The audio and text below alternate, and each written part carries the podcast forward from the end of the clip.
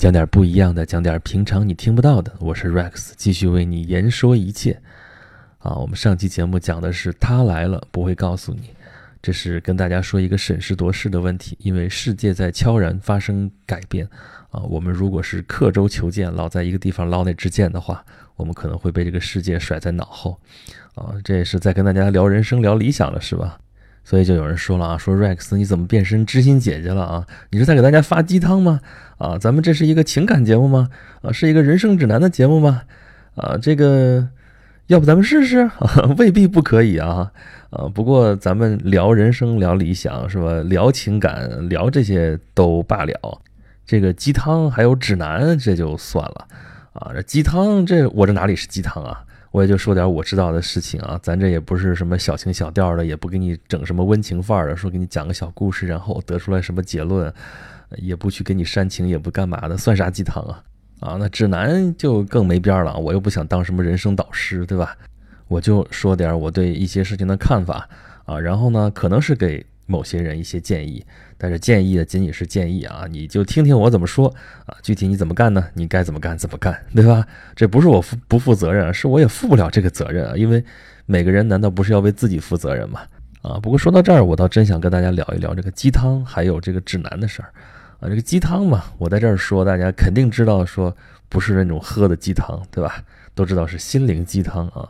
这鸡汤就是那种，呃，好像很有营养啊，很温暖，很温情，不是那种大起大落的那种大的那种情绪啊，那种变化，哎，里边都是那种刚说小情小调的啊，小情绪的啊，还有，但是里边会让你觉得很温暖、很温情，或者感动你，或者让你觉得你听了这个故事之后有什么启发，能够激励你，能够鞭策你啊，或者里边得出来什么结论，能够悟出来什么道理。类似这样的东西，啊，这个鸡汤这个说法从哪儿来的呢？哎，这事儿我还真知道啊，不是作为一个知识性的知道啊，是我亲身经历过，就是这真的是从我的记忆当中挖出来的。话说，就是我上中学的时候啊，我说这话真的是要暴露年龄了啊，就是当时有一个叫做贝塔斯曼书友会的一个东西，哇，我估计能知道有这么个东西存在过的，这个年龄应该。大家有数了啊，就是当时就是德国的贝塔斯曼集团在中国办了这么一个书友会这样的一个呃组织形式吧，啊，当时就是采用的邮购的方式啊，真的是很前互联网时代的一种方式，用邮政的这个系统啊，到各个学校，然后就会发这种宣传册、小册子啊、小单页啊什么这种东西啊，你收到了之后，你可以按照单页上面列的那个书目，你可以去订购图书。其实就是干这个事情的。当时来说的话，不光是贝塔斯曼书友会这么做啊，还有很多的这种其他的卖别的东西的啊，也是用这种方式。我记得有一个很有意思，叫做什么“小康之家”啊，这个小康啊，不是我们说的你生活要小康啊，是因为啊，做这个小康之家的那个人叫小康，然后小康定期会给大家寄这个。其实就是商品目录啊，因为现在回想是这样的，当时觉得哇，就就特别有期待啊，就说你会寄什么什么东西过来，然后里边都是些平常你在周围小卖部啊什么店里边买不到的一些东西啊，有些玩具啊，有些小玩意儿啊，有些什么东西都是那个年代的孩子们，现在得说是孩子们啊喜欢的一些东西啊，而且还有一些什么交友的功能啊，甚至还在卖会员卡。而且分等级的啊，什么金卡、银卡什么这种东西，呃，你花钱买了这个卡之后，你可以获得一些，呃，这个金卡会员有金卡会员的那个通讯录，然后你可以结交笔友。哇塞，真的是这年龄暴露的不是一点半点了啊！就是现在就是在互联网时代生活的，尤其是互联网的原住民，已经可能无法理解的东西，但其实本质上跟我们现在这种什么 Facebook 跟这个。啊，微信啊，甚至陌陌啊，是类似差不多的东西，就是那个年代的社交，啊，就在这种咱们刚刚说了啊，前互联网时代的这种运营模式之下啊，咱不说后面那些东西，就说贝塔斯曼书友会当时那不是寄了书目嘛，啊，书目里边最受欢迎的一本书，或者说一个系列的书啊，我印象非常深刻，记得很清楚，就是心灵鸡汤。那书其实里边写了些什么东西，我都记不太清楚了。我就记得是一个美国人写的，里边都是些小故事。那小故事读了之后，好像哎，就是前面说的那种感觉啊，好像很温暖啊，若有所得啊，若有所悟啊，就这种感觉后来呢，我就知道这书是一直很畅销，很畅销，这就是那个时候的畅销书。然后很快就会有很多人跟风啊，跟风做了很多类似这样的书，慢慢的变成了一个品类。这个品类到现在依然长盛不衰，就是所谓的励志书。啊，整个这个过程可以说是我亲身经历的啊。但是有些事情是我后来才知道的，比如说有关于心灵鸡汤啊，这个心灵鸡汤确实是一个美国人写的啊。而它确实不是一本书，它有八十本书，是一个很大的一个系列。作者叫杰克·坎菲尔德啊，Jack Canfield。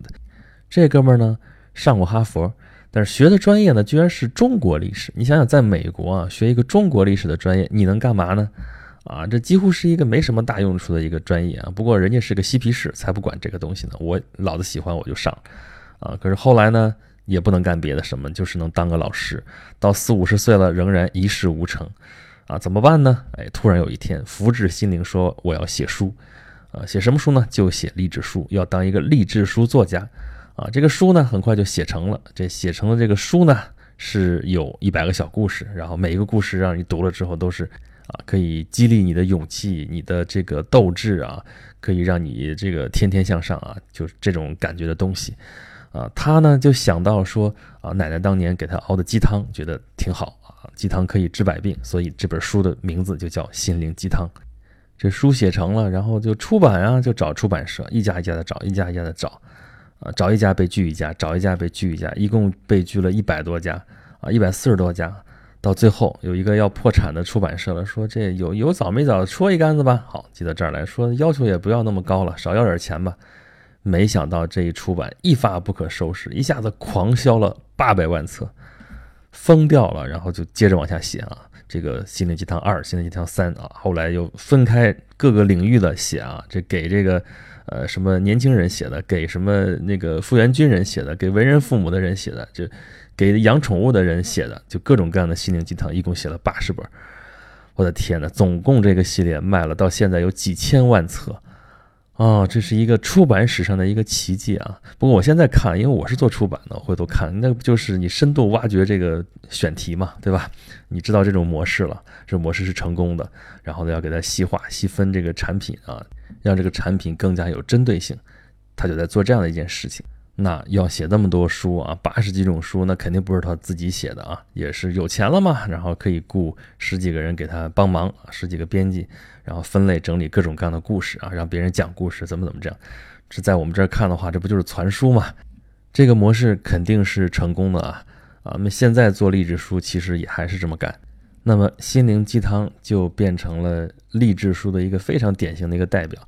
它现在已经不怎么流行了啊！你去查的话，这书还有，但是啊，现在畅销书那么多啊，已经早把它淹没在这个书海当中去了啊。但是，心灵鸡汤这个词儿却是一直广为流传，以至于它变成了一个专有名词啊，就心灵鸡汤或者简称鸡汤啊。我们现在天天看到这个微信里面的文章，看着那个什么地方发出来的文章，都会说这是鸡汤文，鸡汤文。那鸡汤从哪儿来的？就从这个心灵鸡汤来的。这心灵鸡汤不是生造的一个词儿啊，它是有渊源的，来源就是这套畅销书《心灵鸡汤》系列。那么我们现在提到鸡汤的时候，我们会想到什么？还是温暖、感动、励志，或者是能学到一些什么道理吗？恐怕这个事情已经开始变得复杂起来了啊！想想当时这个心灵鸡汤为什么会流行呢？这其实有一个心理上的一个大背景啊，就是我们过去的年代一直教育我们是有一个宏大叙事的一个背景啊，我们要为什么什么而献身，我们要为什么什么而努力啊，都是这样一个劲儿劲儿的啊。但是人不可能总是紧绷着，而且有些东西我们听了之后未必能听得进去啊，因为它离我们的现实生活会比较遥远，尤其是不那么迫切的时候。而且你注意我刚才讲的故事啊，我的记忆啊，当时是在上学，在处于青春期的这些学生们正处于叛逆期，对吧？所以尤其是会对啊之前的受的一些教育会有一定的反感。这个时候如果看到心灵鸡汤这样的书的时候，可能会觉得与我心有戚戚焉吧？啊，因为我们对之前那种宏大叙事已经厌烦了啊，反而就会觉得这种小情小调，觉得哎很温暖，很贴心。其实当时社会的普遍心理都有这个成分，所以这个书就畅销啊，不只是在他们本来的美国畅销啊，在中国也是正好是那个时代啊，也是畅销啊，就是这么一个心理基础。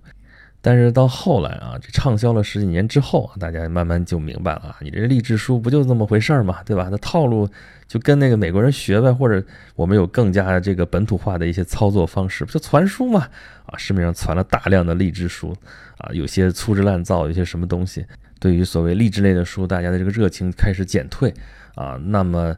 对于这个励志书的这鼻祖，这心灵鸡汤这样的系列啊，就也已经淹没在这个励志书的海洋当中去了，所以也显不出来了。一直发展到现在啊，大家现在已经是对这种号称鸡汤的这种。呃，书啊，或者是什么其他内容，网上这些内容已经产生免疫力了啊，开始反感了。我们现在说到鸡汤的时候，多半其实带点贬义的啊，就算是中性的话，也能是偏点贬义的啊。说你这写的什么文章啊？你这就是个鸡汤文嘛，对不对？啊，就不过如此嘛，大概就是这个意思。那这鸡汤文呢，确实还是互联网上的一个大的品类啊，很多人还是买这个账。但是也还有更多的人说啊，我们就不要再去喝这个鸡汤了啊！这鸡汤你看啊，原来说它是有营养，怎么怎么样，但是它很稀呀，啊，它其实没有那么多的内容，被稀释过了的精华，那拿出来之后也不见得有多少营养，而且啊，大家已经喝腻了，喝烦了，喝到吐了啊，所以后来大受欢迎的反而是什么毒鸡汤 或者反鸡汤啊。哦，你看你怎么说这个毒鸡汤了？到底什么意思啊？你说毒鸡汤是跟原来的鸡汤反着的啊？这个挺好的。说你现在，比方说你原来励志的那个套路，说你努力努力你就能成功。现在告诉你说努力努力行吧，反正你也成功不了，对吧？这种东西大家已经见得很多了，网上各种各样的这种毒鸡汤段子。那么还有一种毒鸡汤呢，就是说我还是告诉你说你要这个努力，你就会得到成功啊，就是还是这个逻辑通路。但是问题是。啊，大量的这种故事是编的，是假的，而且最后得出来的结论，这个逻辑神逻辑，你搞不清楚怎么回事啊？比如有人举例子说，啊，一个故事嘛，一个老人交给年轻人一个盒子啊，说你千万不要打开啊，年轻人就顶住了诱惑，最后这个盒子没有打开啊，所以这老人说啊，你真的很诚实，小伙子不错啊，你就会得到奖励，比方说有金钱的奖励，或者你得到一个什么职位或者什么的。但是类似的故事可能结论完全不一样哦。比如说，还是啊，一个老先生交给一个年轻人盒子，他们在干嘛呢？这个他要面试啊，这个小伙子看看能不能得到什么职位，啊，这个小伙子还有其他的面试者都得到了这样的盒子啊，都说你不要打开，其他人就。都不打开，但是这个小伙子就打开了。打开了之后，发现里边放了一张纸，说你被录用了啊，因为你有勇气，可以打破陈规，可以挑战权威，可以怎么怎么样，这也是非常优秀的品质。如何如何？问题是，那如果老先生交给这个小伙子一个盒子，到底是打开它还是不打开它？就你如果这些都看到了之后，你觉得无所适从，你觉得我要怎么样嘛？这去他的吧，我不要理他。像这种就是真正有毒的毒鸡汤啊！这刚才说毒鸡汤段子，那属于调侃，那这个是真正有毒啊！真的是粗制滥造，而且真的是莫名其妙啊！这种东西，它其实揭示了鸡汤的另外一层含义，就是说它很稀薄啊！这种鸡汤你灌吧，你好像灌饱了，但其实大部分是水，里边真正的有营养价值的东西并没有那么多，所以这种励志其实就显得很廉价，何况有些还有毒。但是呢？作为一个品类，所谓的励志书或者说励志文，为什么还有它的市场呢？而且还能大行其道呢？啊，就是因为大家对这个需求还是有的啊。心灵鸡汤这个系列的书可能会过气啊，可能会大家把它遗忘，但是这类的需求还是根深蒂固的。其实要说这个原因呢，还是根源于人的内心的脆弱和弱小。所以对于大部分人来说，人需要依靠，需要激励，需要鼓起勇气。那这个时候能够激励你的，可能就是一本书，这就是励志书啊，不是心灵鸡汤，也可能是别的成功学啊，或者什么东西啊。大家至少要在这个纸面上看到之后，有这种感觉，就是哎，我现在已经读了什么什么人的书了，我应该离成功不远了啊。其实呢，事实的真相是，真正离成功不远的啊，并不是读了这本书的人。而是做这个书的人，也就是书商或者是他的作者，比如说《心灵鸡汤》这个系列啊，啊，这个作者杰克·坎菲尔德，他已经卖了几千万册书了啊，他肯定是大获成功了。然后他到处都说他成功的这个经验啊，他的这个故事非常感人，但是那是他的经验，他的故事，而且他是靠这个故事起家的啊。那么能够激励你的，可能是这样的一本书，也可能是这样的一个人。啊。但甭管是书也好，这个故事也好，还是人也好，他们起的一个作用，好像就是一个人生指南的这么一个作用啊。人生指南啊，大家想到什么了？这又要继续暴露年龄了啊！就是 我们那个年代有一个电视剧叫做《编辑部的故事》，那个编辑部的故事里边编的那个杂志就叫做《人间指南》，对吧？啊，那时候看就觉得这编辑部的这帮人好像没什么工作要做嘛，天天就是在挽救失足青年啊，就是啊拦着不让谁自杀呀，然后让世界充满爱啊，就天天干这些事情啊。他们就在扮演这样的角色，但实际上呢，人间指南，人间指南指什么难呢？谁能给你指这个难呢？啊，人的精神层面，人的心灵里边确实有这方面的需要啊，就是你或者需要一个主宰，或者有一个主心骨，或者有人告诉你你该怎么做。我就记得我上学的时候，有一同学就跟我，真的是你有聊人生聊理想了啊，就说说，哎呀，我真的希望有一个年纪大一点，然后有丰富经验的这样的一个人，能够指导我说我该怎么做啊。人呢也是多么迫切的希望能有一个主宰，所以需要信仰。那这是因为什么？还是因为自己不够强大，所以需要依靠一些精神方面的力量，需要依靠一些。别人给你讲的故事，或者依靠一些别人，或者甚至根本不是人，但是这些其实都是外力啊。能够真正起作用的还是你自己啊，能够真正让自己强大起来。所谓励志，励志也只是激励起你自身的一个强大的力量，然后才能把什么什么事情做成。那么，既然你知道自己需要激励，那为啥不自己振作起来呢？啊，那有人说了，你这不站着说话不腰疼的废话啊！我要能自己振作起来的话，我干嘛还要去看这些书？干嘛还要找人聊，甚至找 Rex 你聊这些事情？但是你想想，你从这些书、这些内容、这些人那边获得的到底是什么呢？无非就是一些经验啊！这些经验是要经过你消化之后啊，然后你来自己做出判断、做出决断，才能真正起作用，对吧？所以你需要的其实是什么？需要的是阅历，需要的是决断。那需要指南吗？需要鸡汤吗？啊，我觉得即使是需要的话，你需要的也不是指南或者是鸡汤本身，你需要的其实是听了这些故事，或者听别人给你讲了一些什么东西之后，你的一个思考啊，千万要脑子思考啊，因为保不齐别人跟你说的就是毒鸡汤。所以说来说去，用心生活，增加阅历才是最重要的。那么我能给大家的是什么呢？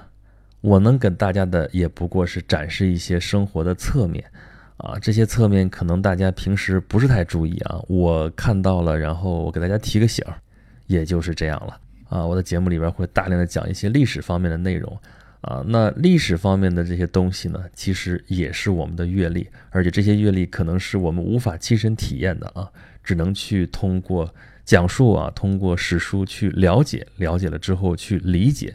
啊，常听我的节目的朋友会知道啊，我会特别的强调“理解”这个词，就是你不能光知道啊，你知道了之后呢，你要能够增长你的见识，有了见识之后呢，还要转化成你的实践啊，就是把“见识”这两个字倒过来，实践啊，这就是我对知识的理解。你说知识干嘛？知是知，识是识，知就是你只是知道了，知道了之后变成你的见识，哎，这到了识的层面。这个识呢，一开始可能也只是认识。这就是所谓的见识嘛。你有了见识之后，要把它变成你的实践。实践其实是重点放在这个“见”字上面，“见”就变成了你的见解，你对这个世界的看法，这才真正和你有关。所以，我们遇到什么事情的时候，为什么会迷惑？为什么会不知所措？就是因为你的那个对策储备库里面存的东西实在是太少。遇到事情发生之后，你对这个事情的发展趋势并没有一个相对靠谱的判断。啊，那你的判断依据应该来自于哪里？就是来自于你的丰富的经验。这个经验可能是一手的，你亲自体验过的；也可能是二手的，你听别人说的，你在书上看的，或者经过你深入思考的。所以，你的人生需要指南吗？要什么指南呢？你要做的只是丰富你自己，强大你自己，这也就够了。怎么丰富自己、强大自己呢？先从了解这个世界开始吧。节目的最后，给自己无耻的打一个广告啊！欢迎常听演讲录啊！人不是说了吗？常听相声长学问嘛，对不对？还有啊，咱们之前八月份这个每期节目最后跟大家说啊，八月份有个重磅产品发布啊，现在这个产品已经发布了，是什么呢？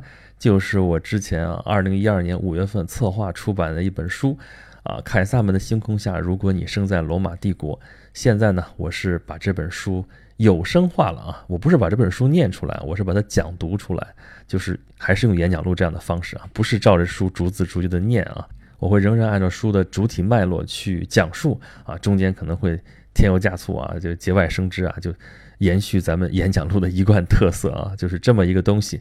这是我的一个新产品啦，也是一个新的大专题。怎么去找到它呢？欢迎关注我的微信公众号，就叫演讲录啊，这是一个服务号啊，在这里边的下面的菜单里面就能够找到啊。这要么就在主页里面找，要么就在那个专题里面点凯撒就能看到它了啊。新专题是一个收费节目啊，不过上线头一个月有优惠哦，而且这个折扣力度还不小啊，数量有限，先到先得，欢迎大家来订阅收听。啊，也欢迎大家到演讲录的这个服务号啊，还有另外一个订阅号叫轩辕十四工作室啊，到这里边来跟 Rex 直接聊天什么的，欢迎大家骚扰。好吧，这期节目就到这里结束了，咱们下期节目再见吧。